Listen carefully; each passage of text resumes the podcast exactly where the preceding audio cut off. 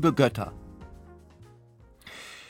Also, Götter, die ihr für die 51st Street in Hell's Kitchen zuständig seid. Ich habe den Verdacht, dass die Pandemie von euch unbemerkt etwas Ungutes anrichtet. Ihr kennt die Menschen hier in der Straße, oder? Ihr kennt die Frau, die ihre Zeit damit verbringt, zwischen 8th und 9th Avenue hin und her zu wandern, ostwärts, westwärts, immer wieder, den ganzen Tag. Sie mag 30 sein, sie mag 60 sein. Es ist unmöglich, ihr Alter zu schätzen. Ich glaube, dass sie abhängig von Crack war oder ist. Ihre Gedanken sind zu lose, um in unserer Welt noch Halt zu finden. Es gibt hier, das wisst ihr, schildkrötenhafte Männer, die auf den Treppenaufgängen vor den Häusern sitzen, Zigaretten rauchen und einen eigentümlichen Geruch verströmen. Es gibt die Bewohner des Halfway House schräg gegenüber, eine Einrichtung für Menschen, die aus dem Knast gekommen sind und lernen sollen, sich wieder ins sogenannte Leben zu integrieren. Diese Integrationsversuche sehen zum Beispiel so aus, dass sie den Deutschen aus dem ehemaligen Schwesternwohnheim in Gespräche verwickeln. Oft geht es dabei um die Frage, ob der Deutsche ein paar Dollar übrig habe. Aber manchmal, und jetzt hört zu, geht es um die Frage, wann genau die Götter uns verlassen haben. Schaut, seit vor fünf Wochen die auf maximal drei Wochen angelegte Renovierung meines Balkons begonnen hat, deren Ende noch lange nicht abzusehen ist, bin ich jeden Tag draußen und spaziere durchs Viertel. Nicht ein einziges Mal habe ich die wandernde Frau gesehen. Die Schildkrötenmänner sind verschwunden. Und ich frage mich, ob das Halfway House vorübergehend geschlossen hat. Was ich stattdessen sehe, sind junge Männer, deren Alter sich ohne Probleme schätzen lässt. Sie sind unter 30, sie sind fit und haben Zähne. Sie laufen die Straße entlang, ostwärts, westwärts, immer wieder. Manchmal sitzen sie sogar auf den Treppenaufgängen. Sie beginnen Gespräche, die sich allein darum drehen, dass der Deutsche aus dem ehemaligen Schwesternwohnheim doch sicherlich ein paar Dollar zu viel in seinen Hosentaschen vergraben habe.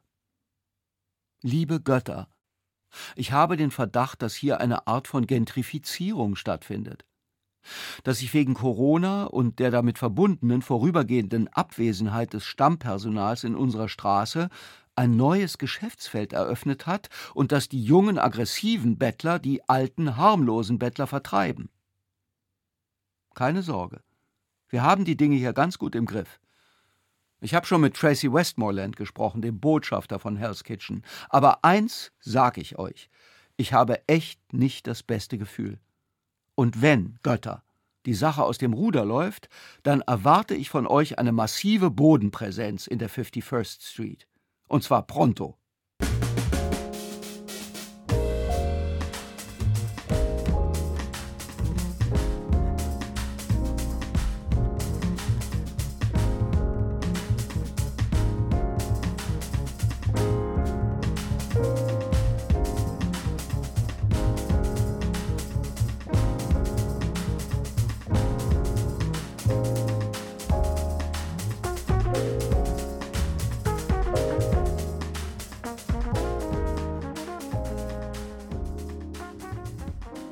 Ratten. Vor zweieinhalb Monaten lief ich Stunde um Stunde durch New York und sprach mit Restaurantbesitzerinnen, Fußbodenverlegern, Gitarrenbauern, Gemüsehändlern und Fremdenführerinnen, und wenn ich nicht lief, saß ich im Battery Park gegenüber der Freiheitsstatue und versuchte erfolglos, die Angler in Gespräche zu verwickeln. Die Idee war, eine Reportage darüber zu schreiben, wie New Yorks Puls zu seinem stählernen Schlag zurückkehrt, nachdem das Virus ihm alles Metallene ausgetrieben hatte. Ich hatte mich bereits im März infiziert und danach mehrere Wochen in meiner Bleibe in Hell's Kitchen ausgeharrt. Eine Zeit, in der ich zu oft Kniffel gegen mich selbst spielte und mit entschiedener Absicht kein Corona-Tagebuch schrieb. Eine Zeit, in der ich bisweilen dachte, ich sitze im Knast. Meine Symptome Schnupfen, zehn Tage nichts gerochen. Ich hatte Glück. Da ich im chinesischen Sternzeichen des Schweins geboren wurde, hat mich das, obwohl ich vollkommen unesoterisch veranlagt bin, nicht überrascht. Das Glück und der Schmerz sind seit jeher meine Begleiter. Die Reportage habe ich dann nie geschrieben, was daran lag, dass Ende Mai der Afroamerikaner George Floyd von einem weißen Polizisten getötet wurde und es wichtigere Themen gab als die Befindlichkeiten New Yorks. Ich schrieb und schrieb, aber nie über die Fußbodenverleger, nie über die Uber-Fahrer, die ihre Wagen aus Angst vor Infektionen mit Plastikfolien vollgetackert hatten, nie über die so spürbare Verletzlichkeit dieser Stadt, die sich für unverwundbar gehalten hatte, und nie über die fuchsgroße Ratte von Brooklyn. Damals war ich auch nach Prospect Heights gefahren, um mit Eileen und Sarah zu sprechen, die dort ein Lebensmittelgeschäft betreiben. Wegen der Pandemie durften sie niemanden reinlassen, aber die Nachbarn haben im Internet weiter bestellt, weil sie den Laden lieben. Während wir redeten, standen die beiden hinter einem Tisch am Eingang des Ladens und reichten ununterbrochen die Papiertüten mit den Bestellungen raus. Ich saß in zwei Metern Abstand auf einer Holzkiste. Nach einer halben Stunde spazierte eine Ratte vorbei, die so lang war wie mein Unterarm. Eileen und Sarah blieben cool, ich sprang auf und rief Habt ihr das gesehen? Nach weiteren zehn Minuten spazierte die Ratte zurück und verschwand nach links um die Ecke in die St. Mark's Avenue. Eileen und Sarah erklärten mir, dass auch die zwei Millionen New Yorker Ratten unter der Krise litten, weil durch die Schließung der 27.000 Restaurants der Stadt deren Nahrungsgrundlage weggefallen sei. Hm, sagte ich. Und weißt du, welchem Tier das Jahr 2020 im chinesischen Kalender gewidmet ist? fragte Sarah. Nein, log ich, da ich vollkommen unesoterisch veranlagt bin.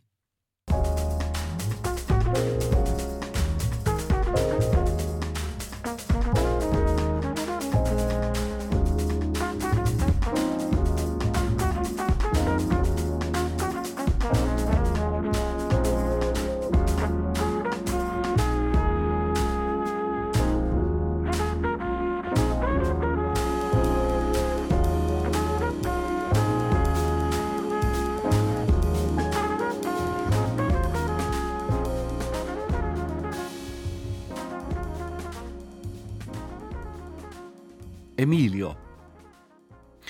Emilios Ballato ist eines dieser italienischen Restaurants in New York, die dir schwer auf den Zeiger gehen können. Im Ballato haben sie ihren Betrieb wegen der Corona-Krise komplett nach draußen verlegt. Vor der Pandemie saß Emilio Vitolo, der Besitzer, gleich rechts hinterm Eingang und musterte dich, wenn du reinkamst. Wenn er dich okay fand, bekamst du einen Tisch. Das war damals schon lächerlich. Jetzt sitzt er draußen, gleich links vom Eingang. Du spazierst die East Houston Street entlang, du näherst dich. Du nickst ihm zu. Du denkst, er wird sich freuen, dass seine Stammgäste zu ihm halten. Emilio tut so, als hätte er dich noch nie gesehen. Einer der Kellner eilt herbei und ruft: Ah, wie schön, Sie zu sehen. Du fragst, ob du einen Tisch für zwei bekommen könntest. Deine Begleitung sei noch nicht da, werde aber jede Sekunde eintreffen. Alte Regel: Du bist diesen Tick früher da und machst den Tisch klar und bestellst ihren Lieblingsaperitif. Du siehst, es sind fünf von sechs Tischen frei. Du denkst, Corona wird all diese Restaurants zerstören. Der Kellner sagt Tisch für zwei, für sie immer. Dann räuspert sich Emilio. Emilio sagt, Nein, er presst es aus seinem linken Mundwinkel heraus mit einer Stimme, die vermutlich klingen soll wie die von Marlon Brando in Der Pate, aber tatsächlich klingt wie eine zu weit fortgeschrittene Laryngitis, dass das Lokal schon voll sei. Oh, sagt der Kellner, ich höre gerade, dass leider alles ausreserviert ist. Du seufzt. Du schaust zu Emilio und sagst, Emilio, wirklich? Emilio studiert die Maserung des Plastiktisches, an dem er sitzt. Ja, Billy Joel hat in seinem Lokal gegessen, mehrmals. Ja, Tom Hanks war mal da. Und als Barack Obama vorbeischaute, haben sie halb Soho gesperrt. All das liest Emilio vermutlich wieder und wieder in der Maserung seines Plastiktisches. Eigentlich müsstest du spätestens jetzt gegangen sein, mit dem heiligen Schwur auf den Lippen dieses Etablissement des kleinen Geistes nie wieder zu besuchen. Du verlagerst dein Gewicht auf den Absatz, auf dem du kehrt machen willst, während sich dein Gaumen an die Tagliatelle Bolognese erinnert, die hier besser sind als irgendwo sonst in der Stadt. Du erinnerst dich an die gebackenen Shrimps, an das Vitello Parmigiana. Du fragst dich, warum gerade dieser scheißarrogante Laden das alles so unwiderstehlich gut macht. Du verharrst immer noch auf deinem Absatz und du hasst Emilio mit der Wucht deiner ewigen Seele. Und dann ist es fast so weit, dass du Erniedrigung der Erniedrigungen ein zweites Mal sagen willst: Emilio, wirklich? Aber diesmal flehentlich. Dein Herz schrumpft zu einem Kirschkern. Und dann spaziert Susi die Straße entlang. Sie winkt, sie sieht Emilio und ruft Emilio. Und Emilio sieht Susi und ruft Susi, meine Liebe, Tisch für zwei, dein Freund ist schon hier.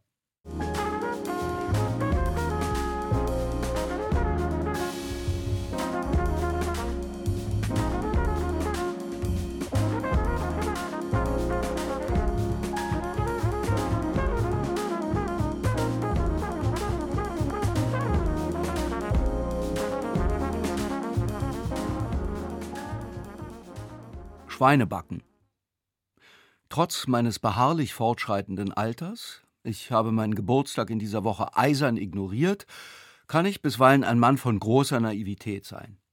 Deshalb gab es eine Zeit, in der ich glaubte, dass das Ende der seit acht Wochen andauernden Renovierung meines Balkons, die auf großes Ehrenwort, sagte die Hausverwaltung, maximal drei Wochen begrenzt war, unmittelbar bevorstehe.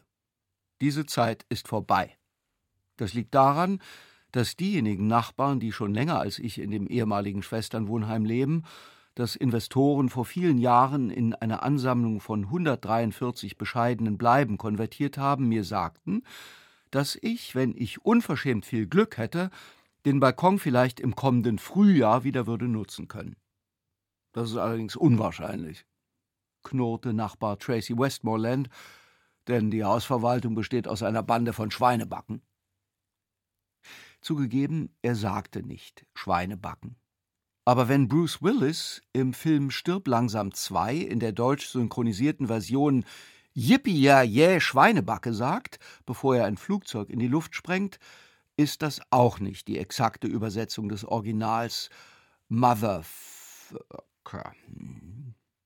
Tracy hat während der Corona-Krise 15 Kilo abgenommen und da in der Welt das, was irgendwo weg ist, anderswo wieder hin muss, habe ich rund acht dieser Kilos bei mir draufgepackt. Ich glaube daran, dass was wichtig war, unwichtig wird. Ich glaube daran, dass was drinnen war, draußen sein wird. Ich glaube daran, dass jeder Mensch an jedem einzelnen Tag, wenn es in seiner Zeitzone 11.11 Uhr .11 schlägt, einen Wunsch frei hat, der 24 Stunden lang gültig ist. Ich glaube daran, dass die zerschlissene Lederjacke, die ich einst am Fuße des Denkmals von Robert Burns im Central Park abgelegt habe, derzeit von eben jenem, in einem von Whiskywolken umflorten Dichterhimmel aufgetragen wird, in dem er permanent mit dem noch nicht betrunkenen Dylan Thomas streitet. Kurz nachdem ich mit Tracy gesprochen hatte, erreichte mich eine Nachricht von Cy, dem schwer tätowierten Chefkellner des Restaurants Briciola in meiner Straße. Im Briciola, einem italienischen Restaurant, in dem kein einziger Italiener arbeitet, esse, nein, aß ich oft zu Mittag. Sai schrieb, dass er in dieser Woche wieder aufmache, endlich, nur ein paar Tische draußen, aber immerhin. Er werde mir am Tag der Eröffnung einen Platz reservieren. An diesem Mittwoch spazierte ich am späten Mittag trotz des einsetzenden Nieselregens rüber ins Briciola, setzte mich an den reservierten Tisch und bestellte, natürlich, Pappardelle Cinghiale. Als Sai, den ich seit Monaten nicht gesehen und echt vermisst hatte, das Gericht persönlich an den Tisch brachte, wusste ich, wo Tracys übrige sieben Kilos gelandet waren.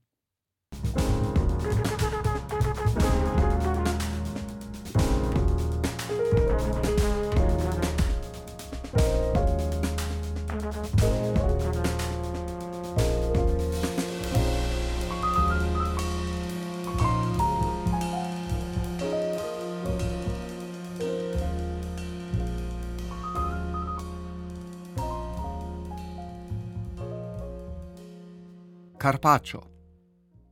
Sai, der ebenso französische wie schwer tätowierte Chefkellner des Restaurants Briciola, hat sich eine Leica gekauft. Wer sich eine Leica kauft, meint es ernst mit dem Fotografieren. Sai meint grundsätzlich alles ernst, was er tut. Als er zum Beispiel vor einigen Jahren beschloss, etwas mehr zu joggen, lief er kurz danach beim New York Marathon mit. Er macht das seither in jedem Jahr, nur in diesem nicht, weil der Marathon wegen der Pandemie abgesagt wurde. Sai stellte die Leica so auf den Tisch, dass sie jeder sehen konnte. Er hatte frei und vorgeschlagen, dass wir meinen Geburtstag im Briciola nachfeiern. Eigentlich hatte ich vorgehabt, den Geburtstag zu ignorieren, aber als Sai anbot, ihn mit einem Dreiklang aus Carpaccio Pulpo, Gamberoni e Carciofi und Costicine d'Agnello zu begehen, ich müsste abnehmen, aber ich sagte nach dem Car von Carpaccio zu. Ob ich den Text von James Altucher gelesen habe, fragte Sai. Altucher besitzt einen Comedy Club in New York. Er ist nicht unbekannt in der Stadt, aber er gehörte nie zu den Stimmen, denen irgendwer Beachtung schenkte. Bis er jetzt einen Text schrieb, in dem stand, dass New York sich nicht von der Pandemie erholen werde und tot sei. Nicht quasi tot oder scheintot, sondern tot. Der Text hat hier ziemlich eingeschlagen, ich kenne kaum jemanden, der ihn nicht gelesen hat. Der Komiker Jerry Seinfeld veröffentlichte in der New York Times eine Replik, in der er sinngemäß anmerkte, dass Altucher offensichtlich nicht mehr alle Löffel in der Besteckschublade habe. In der Spalte für Leserkommentare unter Seinfelds Beitrag schrieb ein Taxifahrer, dass es für ihn zwei besondere Fahrten gebe. Die eine sei, wenn er Menschen am Krankenhaus abhole, die gerade Eltern geworden seien. Die andere sei, wenn jemand am Flughafen in sein Taxi steige, der erstmals in die Stadt komme und nach Manhattan wolle. Er nehme dann immer eine Route über eine der Brücken, und jedes Mal bewege es sein Herz, wenn er sehe, wie die Menschen aufgeregter würden, je näher Manhattan rücke, und wie sie dann, immer unvorbereitet und plötzlich, das spürten, was so oft als New Yorks einzigartige Energie beschrieben wird. Diese Energie sei unzerstörbar. Habe ich gelesen, ja, sagte ich zu Sai. Und? fragte er. Ich lächelte. Sai ist vor 20 Jahren in die Stadt gekommen und wollte eigentlich nur eine gute Woche bleiben. Er holte ein Tiramisu aus der Küche, in das er eine brennende Wunderkerze gesteckt hatte. Sobald er das funkensprühende Ensemble auf den Tisch gestellt hatte, sang das ganze Lokal Happy Birthday, und ich fühlte mich wie auf dem Rücksitz eines Taxis, das soeben die Manhattan Bridge überquert. Sai nahm seine Leica und machte ein Foto von meinem ebenso breiten wie glücklichen Grinsen.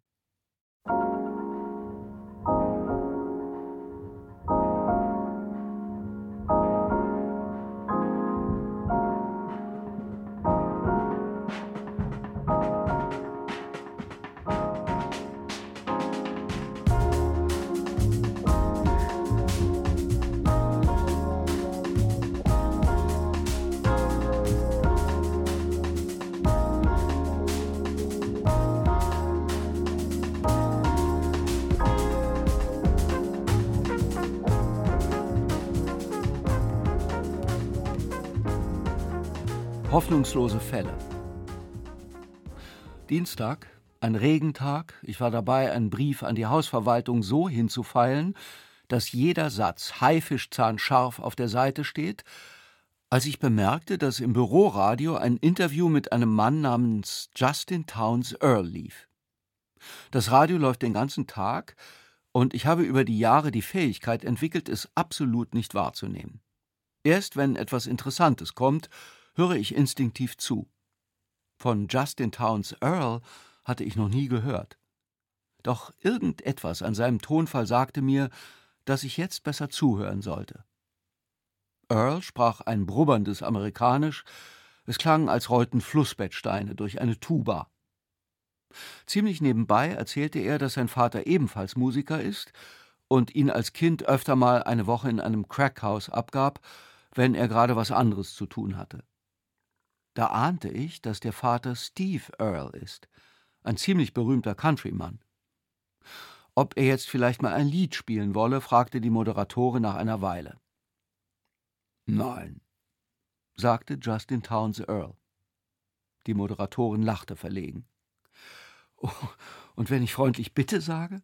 fragte sie. Jetzt lachte Earl verlegen, weil das mit dem Nein natürlich bloß ein alberner Witz war. Er spielte ein Lied mit dem Titel The Saint of Lost Causes, der Heilige der hoffnungslosen Fälle. Ich lauschte eine Sekunde, zwei Sekunden. Dann drehte ich das Radio so weit auf, dass ganz Hell's Kitchen mithören konnte. Seine Gesangsstimme war höher als seine Sprechstimme, aber zugleich trug sie mehr Schwere in sich. Dazu eine verwehte Melancholie, die nicht weiß, wohin mit sich. Ich machte mir eine Notiz in einem der Büroblöcke, die auf meinem Schreibtisch herumliegen, dass ich alles über diesen Mann herausfinden muss. Vielleicht könnte ich ihn interviewen, dachte ich. Er kam aus Nashville, und ich will seit langem etwas über Nashville schreiben. Ich höre permanent Radiosender, in denen mehr gesprochen als gesungen wird. Immer wieder gibt es dabei Momente, in denen ich zauberhafte Entdeckungen mache, und dies, dachte ich, war eine Entdeckung, wie ich sie seit Jahren nicht gemacht hatte. Ich schrieb den Haifischbrief an die Hausverwaltung zu Ende, in dem es darum ging, dass die Renovierung des Balkons jetzt wirklich zum Abschluss kommen müsse, andernfalls, naja, andernfalls halt nichts. Ich fand heraus, dass Justin Towns tatsächlich der Sohn von Steve ist. Ich fand heraus, dass er neun Alben voller bewegender Songs veröffentlicht hat.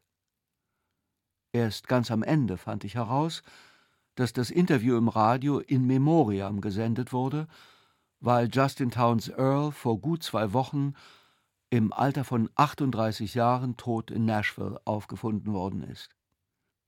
An meinem Geburtstag, um genau zu sein.